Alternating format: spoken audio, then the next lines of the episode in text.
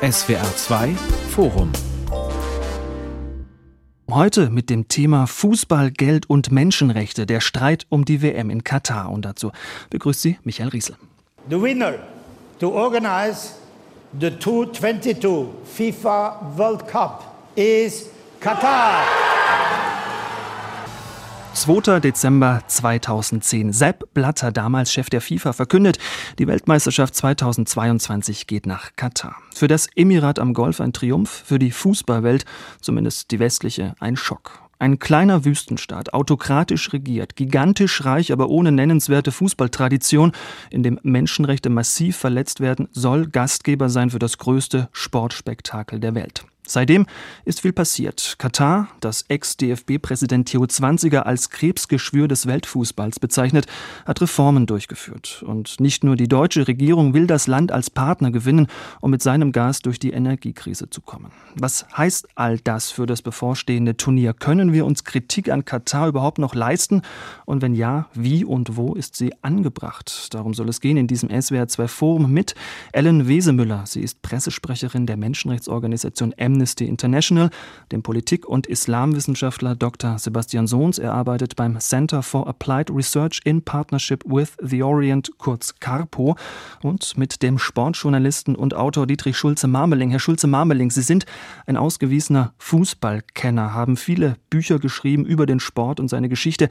Bei aller Kritik an der WM in Katar, empfinden Sie dennoch so etwas wie Vorfreude, zumindest ein kleines bisschen? Nein, mitnichten. Dafür ähm, hat diese WM viel zu viel Opfer gefordert. Äh, das darf man auch nicht vergessen. Mich stört so ein bisschen, dass man versucht, so eine Art Fluss durchzuziehen. Also wir haben ein paar Reformen durchgeführt und jetzt können wir, jetzt freuen wir uns doch bitte und vergessen, was vorgewesen ist. Ich muss dazu sagen, ich war nie ein großer Freund der deutschen Nationalmannschaft, deswegen fällt mir das vielleicht auch diese Distanz äh, ein bisschen leichter als anderen Menschen. Ähm, die Turniere als solches habe ich schon irgendwie genossen, also bei jedem Patriotismus, aber dieses Jahr merke ich, das interessiert mich einfach nicht so furchtbar. Mhm. So geht es scheinbar vielen. 46 Prozent der Deutschen wollen sich laut einer Umfrage bei dieser WM kein Spiel im Fernsehen anschauen. Was meinen Sie, hat sich die FIFA verspekuliert? Wird das Turnier zumindest, was das Interesse der Zuschauer betrifft, ein Reinfall? Äh, das ist schwer zu sagen. Ich habe neulich eine Zahl gehört, was an Tickets hier in Deutschland verkauft wurde. Die war schon ziemlich ernüchternd, äh, wobei sie bei Russland auch schon nicht so äh, großartig war. Wobei, ich bin immer ein bisschen vorsichtig mit diesen 76 Prozent. Wenn der Ball erstmal rollt, dann wird sich das sicherlich so ein bisschen noch, noch verschieben dort. Ich glaube schon, dass die FIFA sich dafür spekuliert hat. Das ist aber auch kein Wunder, weil diese Menschen leben in einer Blase, die nehmen eigentlich gar nicht mehr wahr, was an der Basis des Fußballs äh, passiert. Und deswegen wundert mich auch nicht, dass man so in eine Sackgasse reingeraten ist. Man kann nur hoffen, dass man äh, aus dieser Sackgasse dann auch Lehren zieht. Hm. Herr Sohns, Sie beschäftigen sich schon seit langem mit der arabischen Welt, vor allem den Staaten am Persischen Golf, Saudi-Arabien, Kuwait und eben auch Katar. Wie ist das vor Ort in der Region? Herrscht da vor dieser WM so etwas wie Euphorie? Es hängt davon ab, wie man fragt. Ich war vor zwei Wochen noch in Katar und habe mit vielen Menschen gesprochen. Es gibt tatsächlich bei vielen Einwohnern Katars, bei den Staatsangehörigen sowie auch bei vielen ausländischen Arbeitern in Katar tatsächlich eine gewisse Vorfreude. Ich spreche jetzt nicht über die Arbeitsmigranten, äh, die auf den Baustellen arbeiten, sondern tatsächlich von denen, die aus Europa kommen. Und sie freuen sich auf diese WM, weil sie meinen, Teil dieser WM Vorbereitung gewesen zu sein, weil sie auch der Welt zeigen wollen, dass die Kritik unberechtigt ist oder zumindest in Teilen unberechtigt ist. Es gibt aber auch eine gewisse Skepsis ist, was die ähm, Logistik, was den Transport vor Ort angeht. Viele sind der Meinung, dass Katar unterstellt wird, eine perfekte WM organisieren zu können, aber dass, wenn es dann tatsächlich losgeht und die vielen, vielen Menschen nach Katar kommen werden, äh, dass es dann doch schon auch logistische Probleme vor Ort geben wird. Es wird an vielen Stellen noch gebaut. Äh, Doha, die Hauptstadt Katars, ist eine Autostadt. Sie ist eigentlich nicht dafür ausgelegt, dass äh, viele Menschen sich im Freien aufhalten und tatsächlich auch die Zugangswege zu einigen äh, Stadien, so wurde mir berichtet, äh, sind auch eigentlich nicht dafür gemacht, gemacht, dass innerhalb kürzester Zeit dann Zehntausende von Menschen in dieses Stadion rechtzeitig kommen können. Hm. Aber wenn es bei uns heißt, diese WM sei ein Skandal, ein Schandfleck in der Fußballgeschichte, wie kommt das an bei Leuten in Doha, in Riyadh, in Abu Dhabi? Kriegen die von dieser Kritik überhaupt was mit? Sie kriegen von dieser Kritik sehr, sehr viel mit. Ähm, ich habe auch mit vielen Menschen gesprochen, die nicht in Katar leben und die sagen, für uns ist das eine WM für die Region. Für uns ist, ist das eine WM, die wir, die arabisch-islamische Welt, auch mal verdient haben. Viele sind nicht einverstanden damit, dass sie in Katar stattfindet, weil sie Probleme, ähnliche Probleme wie wir auch mit diesem Land haben. Aber sie wissen auch, dass äh, traditionelle Fußball Länder in der Region, wie zum Beispiel Ägypten, Irak, Syrien, aufgrund der politischen Krisen, aufgrund der Kriege schlichtweg nicht in der Lage sind, eine WM auszurichten derzeit. Und deswegen nimmt man sozusagen Katar als, als Stellvertreter für eine gewisse Region. Die Kritik wird teilweise als eurozentristisch, als doppelmoralisch bewertet. Man empfindet gerade auch in Katar mittlerweile so eine Art Trotz nach dem Motto, wir haben eigentlich ganz viele Dinge versucht zu erfüllen, die Kritik aus dem Westen ernst genommen, Reformen durchgeführt, Sie hatten es schon kurz angesprochen, und trotzdem ist das alles nicht genug. Man vergleicht sich dann immer mit den äh, benachbarten Ländern wie Saudi-Arabien oder die Emirate, wo die Situation dann noch schlechter ist, was die Arbeitsmigranten angeht und fühlt sich dann ja schlecht behandelt. Und dementsprechend ähm, glaube ich, ist es momentan eine Phase, in der man in Katar versucht, ähm, jetzt dieses Turnier durchzuführen, aber nicht mehr unbedingt bereit ist, in vielerlei Hinsicht dann auch auf den Westen zuzugehen, weil man eben der Meinung ist, in gewisser Art und Weise auch im, im Stich gelassen worden zu sein. Hm. Ja, Frau Wesemüller, Herr Sohns hat die Stichworte geliefert. Man fühlt sich schlecht behandelt, die Kritik sei eurozentrisch, von Doppelmoral ist die Rede. Im Streit um diese WM, da prallen ja scheinbar Welten aufeinander. Wie geht man aus Sicht einer Menschenrechtsorganisation mit dieser Lage um, diesem vielstimmigen, widersprüchlichen Bild? Na, wir als Amnesty sagen, dass es auf jeden Fall ein Fehler war, dass keine menschenrechtlichen Kriterien angelegt worden sind bei der Vergabe dieser WM. Also in der Bewerbung kommt dieses Wort Arbeit oder Arbeitsbedingungen überhaupt nicht vor.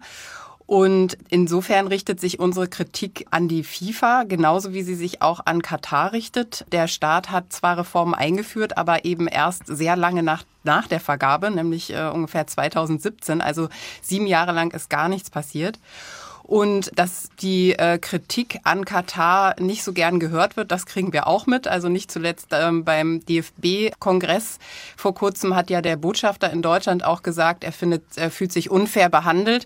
Und bei Russland hätte man, also Russland nicht so kritisiert, aber da kann man nur sagen, naja, das ist ja auch alles eine Entwicklung. Wir freuen uns sehr, dass Menschenrechte und Sport immer mehr diskutiert werden. Und ähm, wir von Amnesty, wir sehen auf jeden Fall die Reform, die Katar eingeführt hat und sagen auch bei jeder Gelegenheit, dass wir denken, dass die im Vergleich zur Region sehr weit äh, sind, also dass sie ein großes Vorbild sein könnten, dass aber leider die Reformen äh, lückenhaft umgesetzt werden und Verstöße da nicht geahndet werden. Und diese Kritik äh, muss sich dann Katar eben einfach auch anhören. Hm, Herr Schulze-Marmeling, wie ist es überhaupt dazu gekommen, dass die WM nach Katar vergeben wurde? Wir haben am Anfang Sepp Blatter gehört. Damals, 2010, entschied sich die FIFA für den Wüstenstaat gegen die Konkurrenz aus den USA und aus Australien und seitdem hält sich der Verdacht, dass das nicht sauber gelaufen ist. War bei der Vergabe der WM Korruption im Spiel?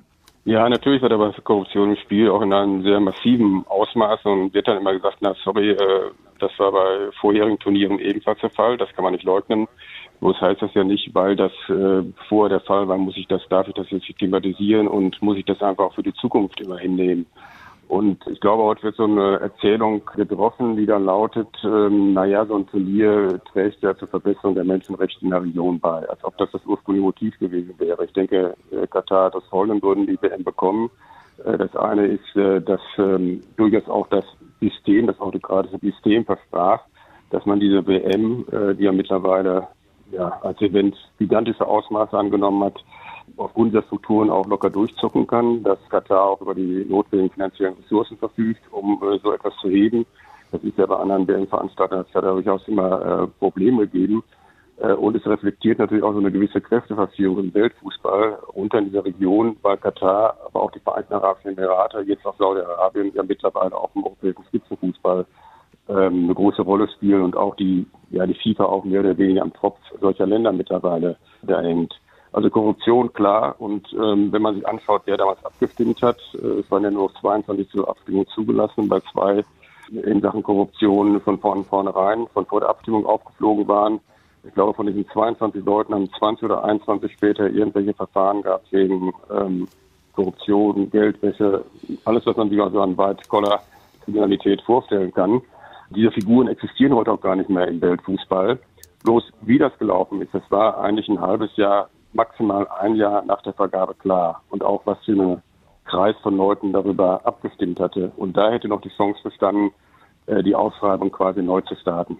Herr Sohns, halten Sie das für möglich? Die Kataris haben sich die WM einfach gekauft. Es würde ja zumindest in unser Klischee vom reichen Ölscheich passen.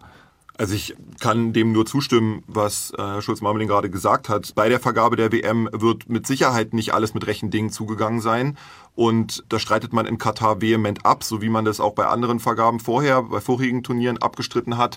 Katar hat sich schlichtweg im Weltfußball seit langer, langer Zeit sehr smart und clever positioniert. Und Sportpolitik spielt in der katarischen Geschichte nicht erst seit der Vergabe der WM, sondern eigentlich seit Beginn der 90er Jahre eine ganz, ganz wesentliche Rolle mit der Ausrichtung von, von großen Turnieren, Tennisturnieren, der Handball-Weltmeisterschaft, vor allen Dingen auch mit den Asian Games. 2006 hat man dann auch das Selbstbewusstsein entwickelt zu sagen, wir können auch eine Fußball-Weltmeisterschaft ausrichten. Und vor allen Dingen mit dem, in, mit der Investition bei Paris Saint-Germain, die ja auch zum ähnlichen Zeitpunkt stattfand wie die WM-Vergabe, hat man sich in Europa, also auf dem wichtigsten Fußballmarkt der Welt, auch ganz klar positioniert und nutzt eben die Einflüsse, die institutionellen, aber auch die persönlichen Einflüsse über ähm, zum Beispiel Personen wie Nasser al-Khalifi, ganz, ganz massiv aus, um dann auch Lobbyarbeit zu leisten, um in der UEFA, in der FIFA Einfluss zu nehmen. Und das hat mit dazu beigetragen, äh, dass sie dieses Turnier bekommen haben.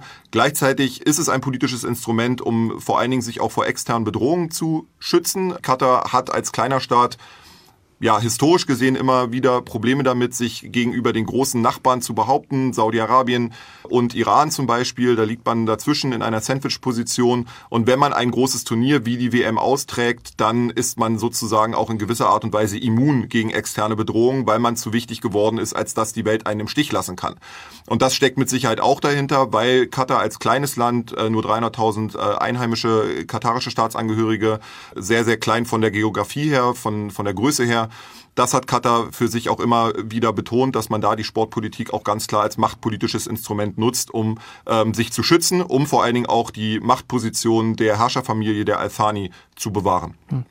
Ich möchte noch ergänzen, dass da ja auch immer zwei Seiten zugehören. Und fairerweise muss man sagen, dass die FIFA einfach auch überhaupt keine Kriterien hatte, also zumindest keine menschenrechtlichen, an wen sie äh, diese WM vergibt. Und das hat sich auch erst ganz äh, spät geändert. Nämlich 2016 hat sie gegenüber Amnesty erst zugegeben, dass sie eventuell vielleicht verantwortlich ist für den Stadienbau und was da im Umfeld passiert. Und wenn man sich so zurückerinnert, wenn diskutiert wurde, sollte man das eventuell nicht an Katar vergeben, da ging es um sowas wie fehlende Infrastruktur oder es ist so heiß, aber auch eben mhm. zu heiß für die Spieler und die Fans und nicht zu heiß für die Menschen, die die Stadien da bauen. Und ähm, deshalb sagen wir, es ist sozusagen nicht entscheidend, ob in einem Land überhaupt keine Menschenrechte verletzt werden, um es zu vergeben, sondern ob es da einen Plan gibt, eine menschenrechtliche Risikobewertung. Und den gab es halt nicht und den hat die FIFA auch nicht eingefordert. Hm. Darf ich vielleicht noch ganz kurz einen Satz dazu ergänzen? Ähm, ich glaube, wenn wir über die WM diskutieren, diskutieren wir ja auf unterschiedlichen Ebenen und die Kritik findet auch auf unterschiedlichen Ebenen statt. Auf der einen Seite haben wir eine vollkommen berechtigte Diskussion um die Situation der Arbeitsmigrantinnen in Katar, die nach wie vor sehr prekär ist und von struktureller Ausbeutung charakterisiert ist. Ähm, und diese Diskussion ist auch gerechtfertigt und diese Diskussion muss sich die katarische Regierung auch stellen, ähm, und zwar in umfangreicherem Maße, als sie das bisher getan hat.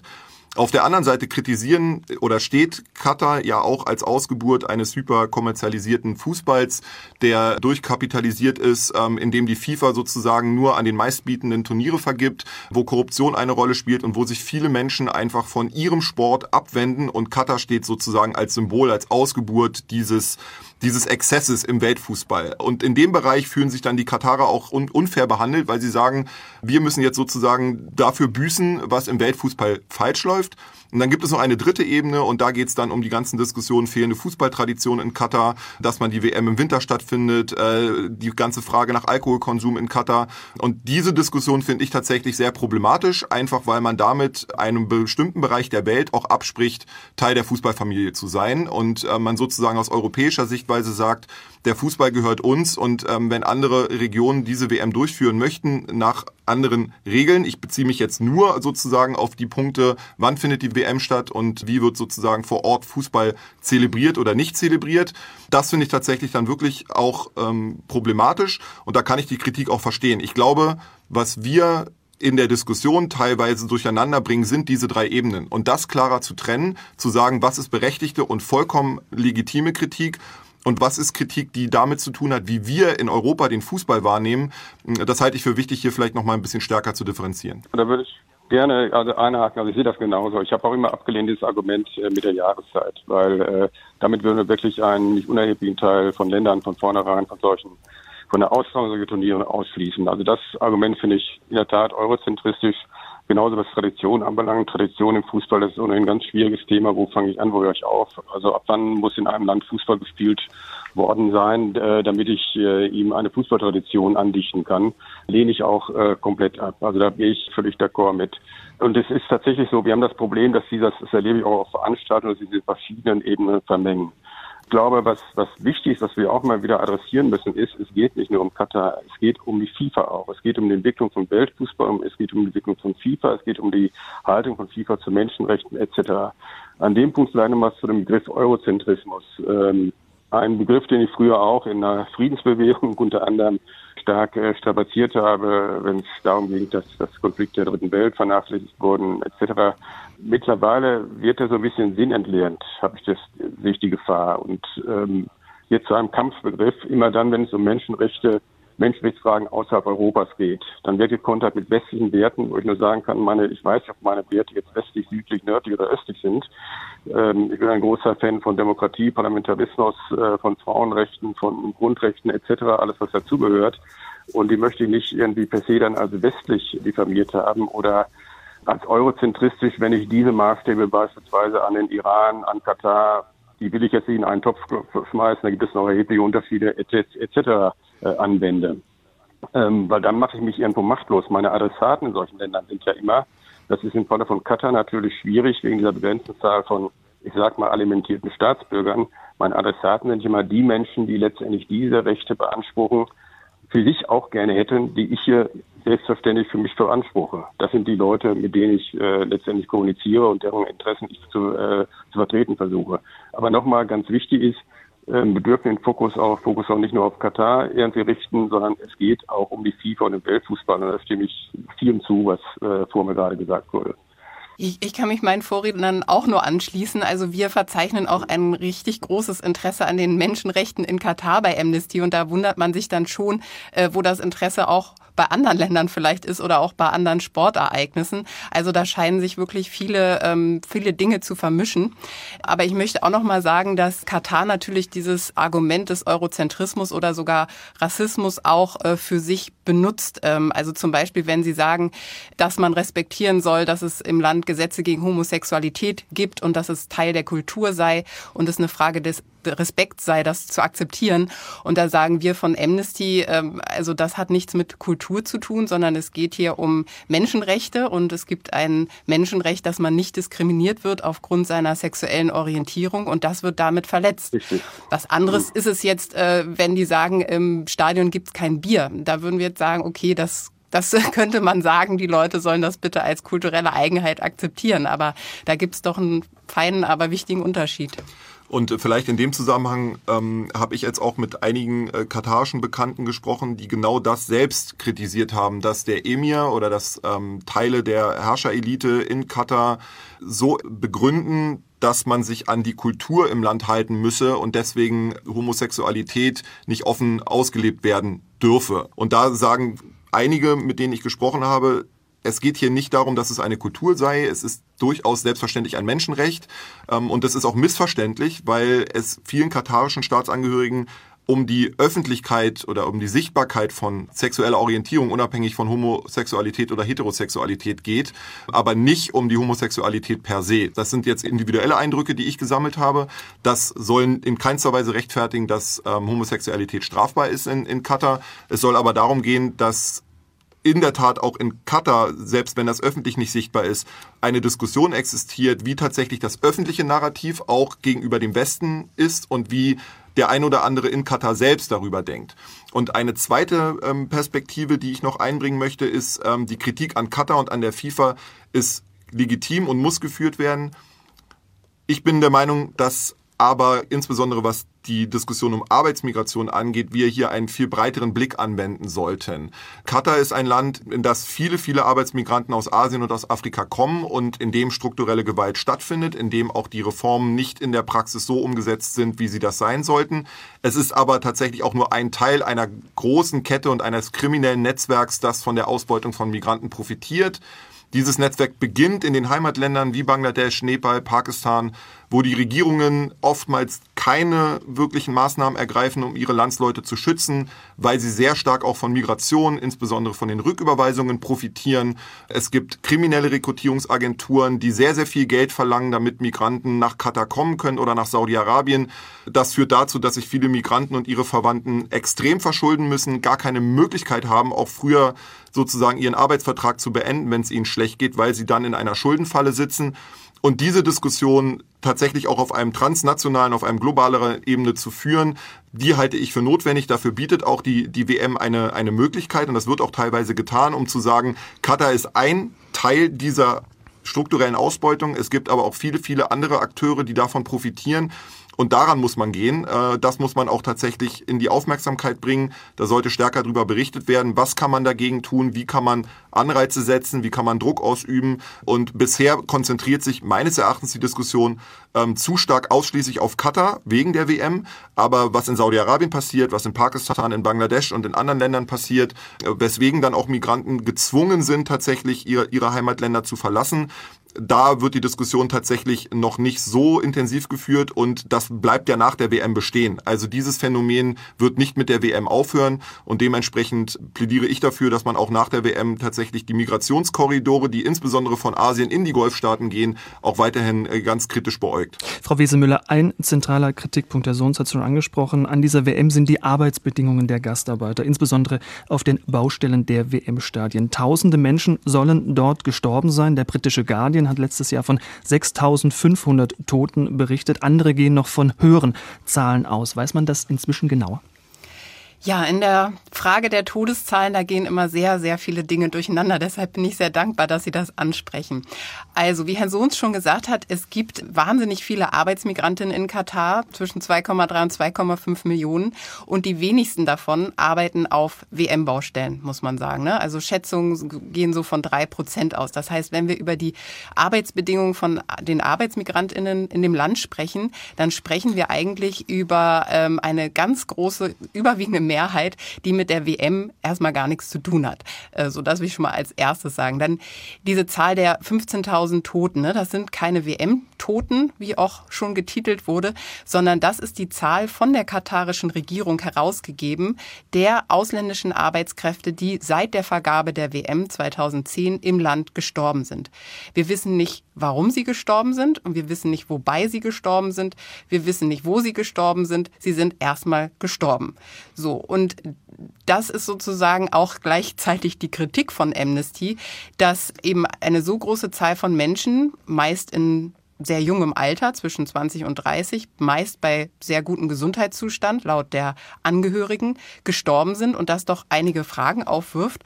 Und die katarische Regierung leider keine Anstrengung oder nicht genügend Anstrengung in unseren Augen unternimmt, zu untersuchen, woran die gestorben sind, sodass man einfach gar keine Rückschlüsse darauf ziehen kann, ob das mit den Arbeitsbedingungen zu tun hat. Da gibt es natürlich ähm, Hinweise drauf, also wenn jetzt zum Beispiel in den Monaten Mai bis August irgendwie mehr Leute an Herzinfarkt sterben als in den anderen Monaten, dass das vielleicht was mit Hitze zu tun hat.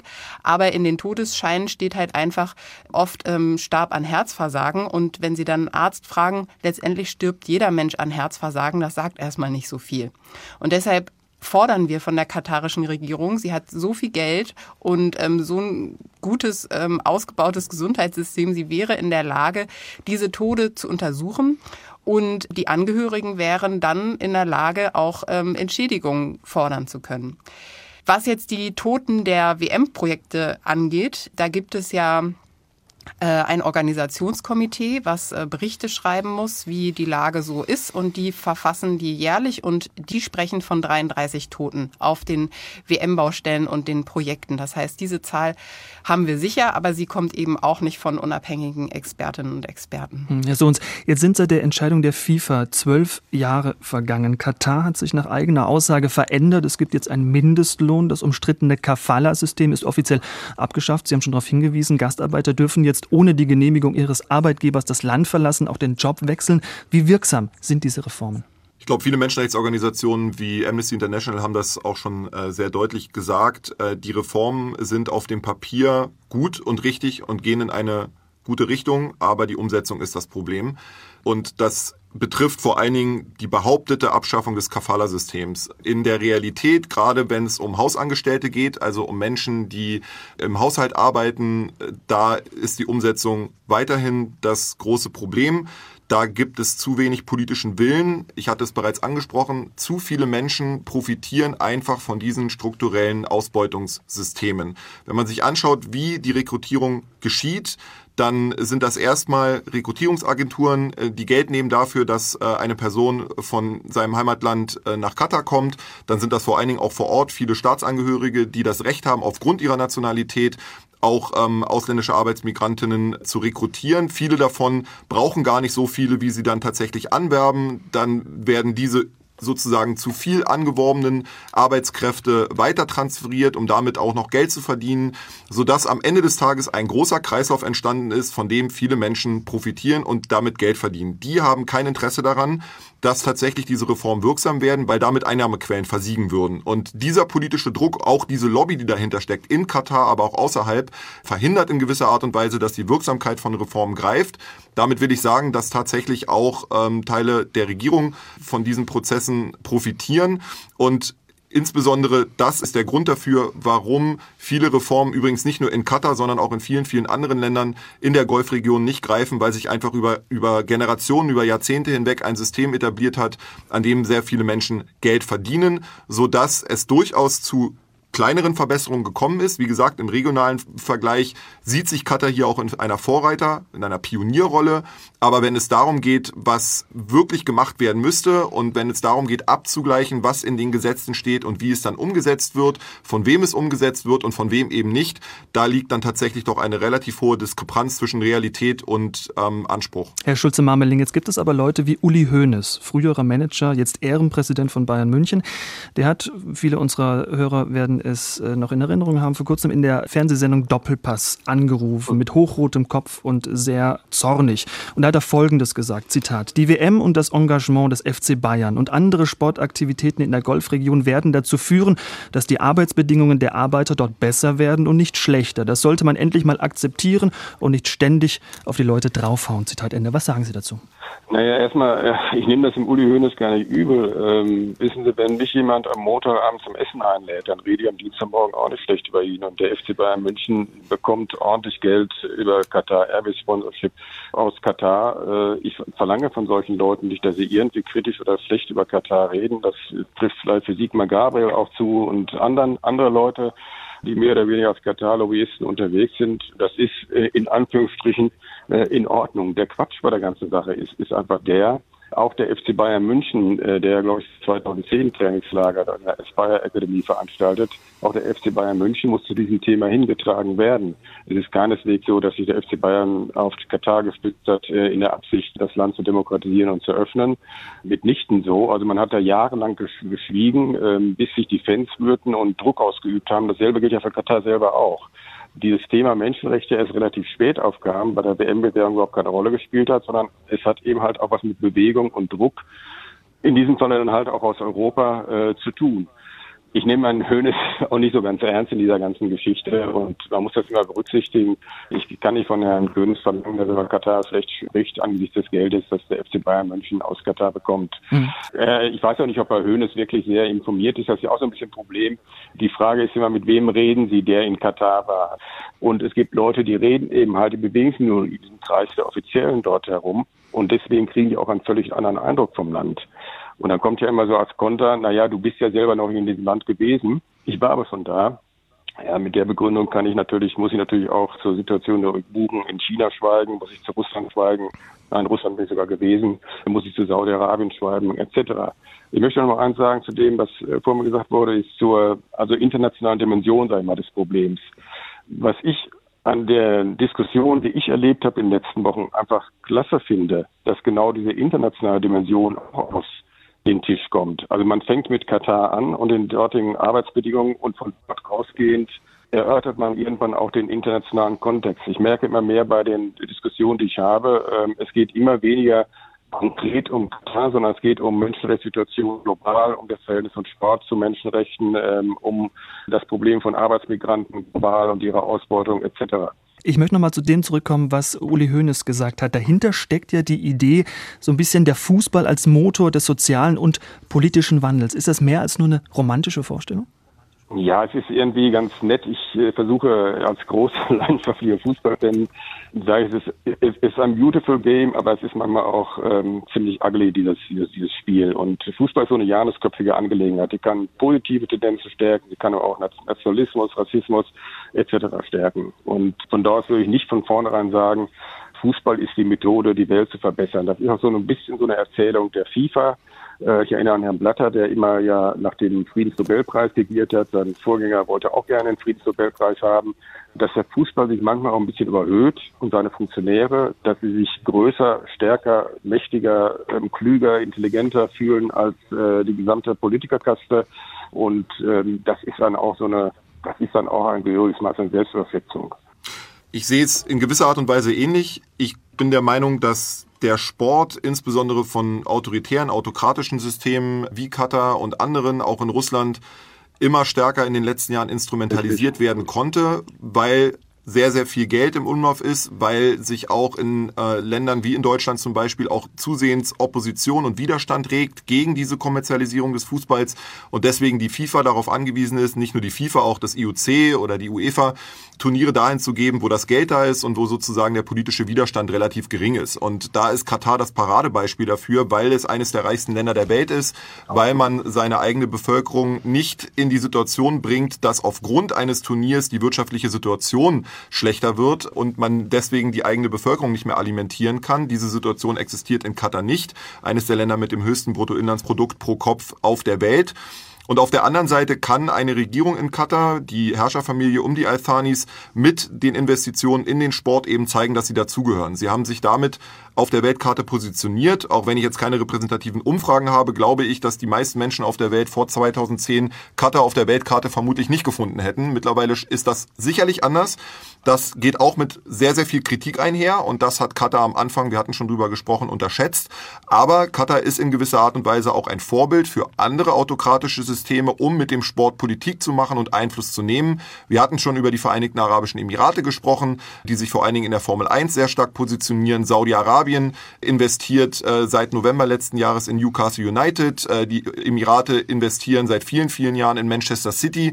Und das ist mehr als Sportswashing. Da geht es mehr darum, als von Kritik abzulenken. Da geht es auch darum, wirtschaftliche Zugänge auf einem Kernmarkt äh, auf der Welt zu bekommen, nämlich in Europa oder in England. Und das ist für diese Länder ganz, ganz wichtig. Es geht auch darum, tatsächlich bestimmte Staatsunternehmen als Marke zu etablieren. Emirates, äh, Qatar Airways, mit Sicherheit auch in Zukunft die neue Airline von Saudi-Arabien. All diese Unternehmen sponsern bestimmte Fußballclubs auf der ganzen Welt oder fungieren als Trikot Sponsoren für zum Beispiel Manchester City. Und das sind äh, Aspekte, die strategisch gesehen für die Golfstaaten unerlässlich sind. Einerseits, um sich innenpolitisch abzusichern als die unumstrittenen Machthaber, andererseits aber auch um ihre Wirtschaft zu diversifizieren, sich in gewisser Art und Weise auch unabhängiger vom Erdöl und vom Erdgas zu machen und drittens, um natürlich auch Image in gewisser Art und Weise aufzupolieren und da, ähm, klar, kann der Sport natürlich eine gewisse Rolle spielen, äh, weil Sport erstmal relativ unkritisch ist und insbesondere der Fußball auf der ganzen Welt geliebt wird. Um nochmal jetzt auf den FC Bayern und Katar zurückzukommen. Also wir haben auch wahrgenommen, dass das was gebracht hat, dass die Bayern-Fans da aufbegehrt haben und ähm, es auf einmal in Frage stand, ob man den äh, Vertrag mit Qatar Airways ähm, verlängert. Wir sagen nicht, dass jetzt der FC Bayern nur glaubwürdig bleiben kann, wenn er diese, diesen Vertrag kündigt, wenn er nie wieder nach Katar ins Trainingslager fährt. Aber wir fordern schon, dass er gegenüber dem äh, Sponsor ganz klar diese menschenrechtlichen Probleme anspricht und auch von ihm fordert, dass der sich wiederum bei der Regierung dafür einsetzt, dass äh, da Abhilfe geschaffen wird. Und das können wir leider gerade überhaupt nicht erkennen, dass das gemacht wird. Wir haben ja auch äh, vor kurzem alle Sponsoren der WM angeschrieben und sie darauf hingewiesen, dass das ihre ihre menschenrechtliche Verpflichtung wäre, sich darum zu kümmern, was denn da passiert im Land. Und nur vier von denen haben geantwortet und Qatar Airways war zum Beispiel nicht dabei. Vielleicht auch noch kurz ein, ein Satz zur Dimension, wo, worüber diskutieren wir gerade, was Katar angeht. Es geht hier ja nicht nur um die WM, es geht darum, dass im Zuge des Angriffskriegs Russlands gegen die Ukraine Deutschland in eine Situation gekommen ist, neue energiepolitische Partnerschaften einzugehen. Dementsprechend ist Katar wichtiger geworden. Äh, Olaf Scholz, unser Bundeskanzler, war zuletzt in Katar, in den Emiraten und auch in Saudi-Arabien was in den letzten Jahren so in der Form nicht möglich gewesen wäre, wenn man sich anschaut, wie massiv auch die Kritik an einem Land wie Saudi-Arabien aufgrund der Menschenrechtssituation in Deutschland ist, äh, aufgrund der Ermordung des Journalisten Jamal Khashoggi vor vier Jahren, wenn Sie sich daran erinnern, aufgrund der Militärintervention im Jemen. Und jetzt in der jetzigen Situation sieht es Olaf Scholz als salonfähig an, sogar sich mit dem äh, umstrittenen Kronprinzen Mohammed bin Salman in Saudi-Arabien zu treffen. Und das hat eindeutig damit zu tun, dass die energiepolitische Lage in Deutschland kritisch ist, dass man sich unabhängiger aufstellen muss und äh, die Golfstaaten hier ein wichtiger Partner darstellen. Das gilt für Saudi-Arabien, das gilt auch für Katar. Und äh, dementsprechend ist die Diskussion, inwieweit eine Kritik an der WM in Katar auch politisch fundiert ist, für den Sport gar nicht mehr so brisant, weil jetzt mittlerweile ja auch die Politik begriffen hat, äh, dass man mit Ländern wie Katar zusammenarbeiten muss. Dementsprechend ist der Druck auf einem Verein wie Bayern München nicht mehr so hoch wie vielleicht vor einem Jahr, weil der Druck aus der Politik auch nachgelassen hat. Man sieht einen relativ pragmatischen Umgang momentan mit den Golfstaaten. Ähm, man sieht sogar, dass äh, Deutschland äh, jetzt oder die deutsche Bundesregierung wieder Waffenlieferungen Lieferungen im Europäischen Verbund an Saudi-Arabien bewilligt hat, was seit 2018 aufgrund des Jemenkriegs nicht passiert ist. Das ist in gewisser Art und Weise auch ein politischer Paradigmenwechsel, den wir vor dem Hintergrund des Angriffskriegs gegen die Ukraine bewerten müssen. Und darunter leidet in Anführungszeichen auch die kritische Diskussion um Katar im Sport. Auf der anderen Seite profitiert ein Land wie Katar natürlich jetzt auch davon, weil es ziemlich eindeutig ist, dass zum Beispiel ein politischer Boykott, der ja mal im Raum stand von deutscher Perspektive, eigentlich nicht mehr tragbar ist, wenn man mit einem Land wie Katar ähm, enge Handelsbeziehungen und Wirtschaftsbeziehungen aufbaut und intensiviert hat, wenn Olaf Scholz gerade da war, wird mit Sicherheit ein politischer Boykott nicht mehr haltbar sein. Herr Schulz-Marmeling, Sie haben vergangenes Jahr einen Aufruf gestartet, Boykott Katar 2022. Darin heißt es, noch haben die FIFA und ihre Mitgliedsverbände die Möglichkeit, ihre Entscheidung pro Katar zurückzuziehen und ein anderes Land mit der Turnieraustragung 2022 zu beauftragen.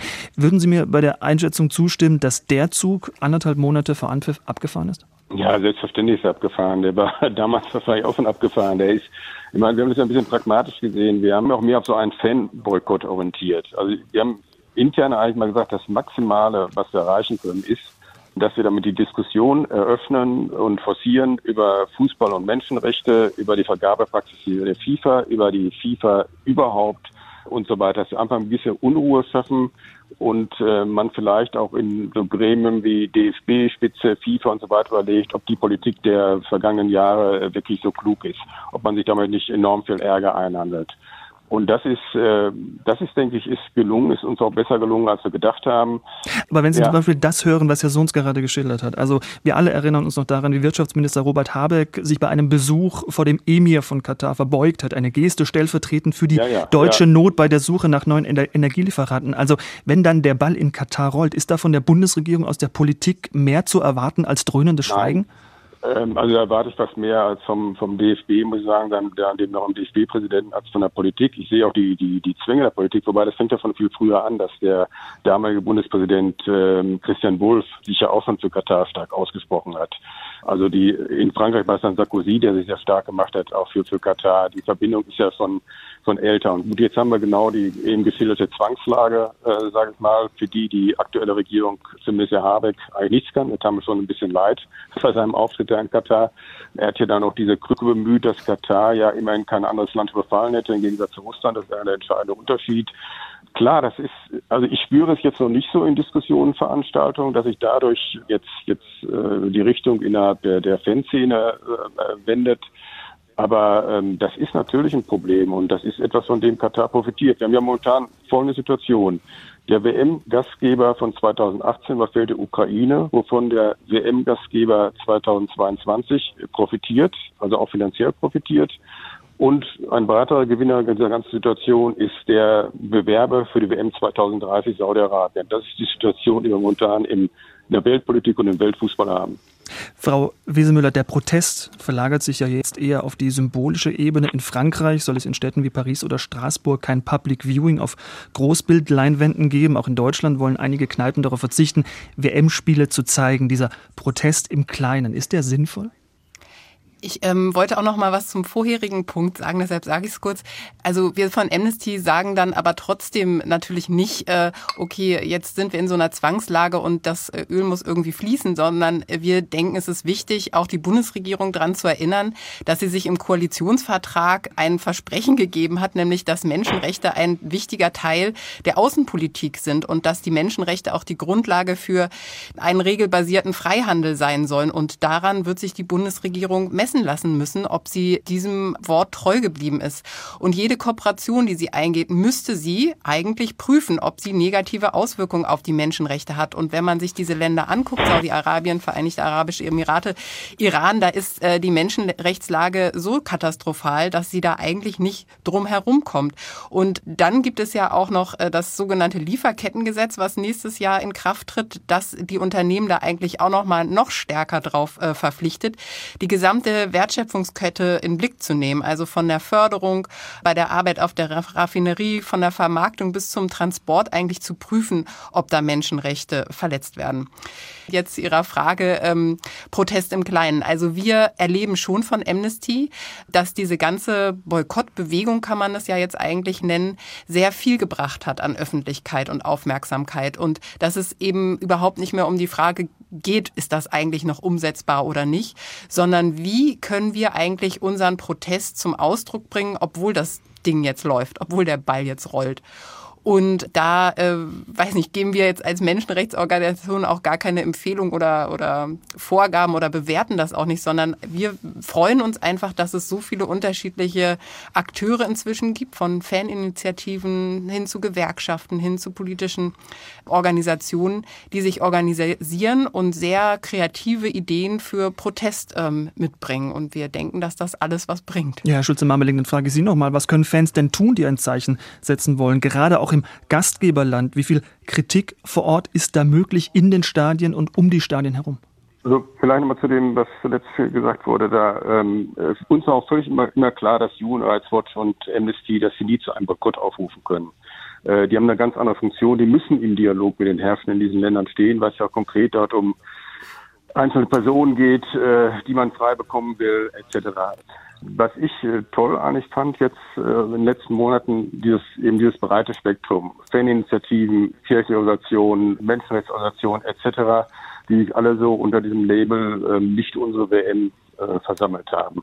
Und ich war 1978 schon involviert in dieser Kampagne, beziehungsweise vor 1978 Fußballjahr Folternein, da ging es um die WM in Argentinien.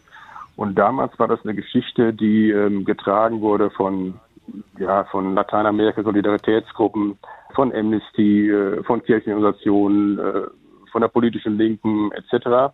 Fußballfans waren damals nicht präsent, jedenfalls nicht in organisierter Form. Die waren völlig außen vor, die haben überhaupt keine Rolle gespielt. Und das ist heute anders. Das Spektrum ist viel breiter. Wir haben heute so etwas wie eine kritische Fanszene, die Ende der 80er, Anfang der 90er entstanden ist, die sich diesen Themen widmet, die sicherlich nicht die Mehrheit der Fans äh, repräsentiert, aber solche Diskussionen über Menschenrechte, Rassismus, Homophobie etc., die laufen heute alle auch im Fußball. Und da artikuliert sich auch Protest. Und das äh, finde ich äh, einfach ja, ganz ausgezeichnet.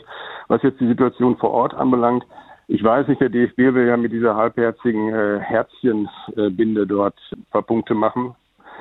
Ich registriere schon beim DFB eine kritischere Haltung, als das vor einigen Jahren der Fall war.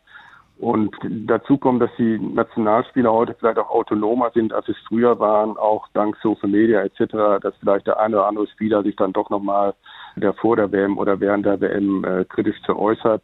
Was ich vor allem eigentlich hoffe, ist, dass die ganze Debatte nicht, also sowohl was die Menschenrechte Katar anbelangt, aber all die anderen Themen, die hier auch angesprochen wurden, also auch das globale Problem von Arbeitsmigration etc. und Ausbeutung, dass das nicht mit dem WM-Finale beendet ist, sondern äh, dass es dann auch wirklich weitergeht damit. Fußball, Geld und Menschenrechte. Der Streit um die WM in Katar, das war heute unser Thema. Und ich bedanke mich bei meinen Gästen, bei Ellen Wesemüller von Amnesty International, dem Politikwissenschaftler Dr. Sebastian Sohns und dem Sportautor Dietrich Schulze-Marmeling. Mein Name ist Michael Riesel. Ich sage danke fürs Zuhören und machen Sie es gut.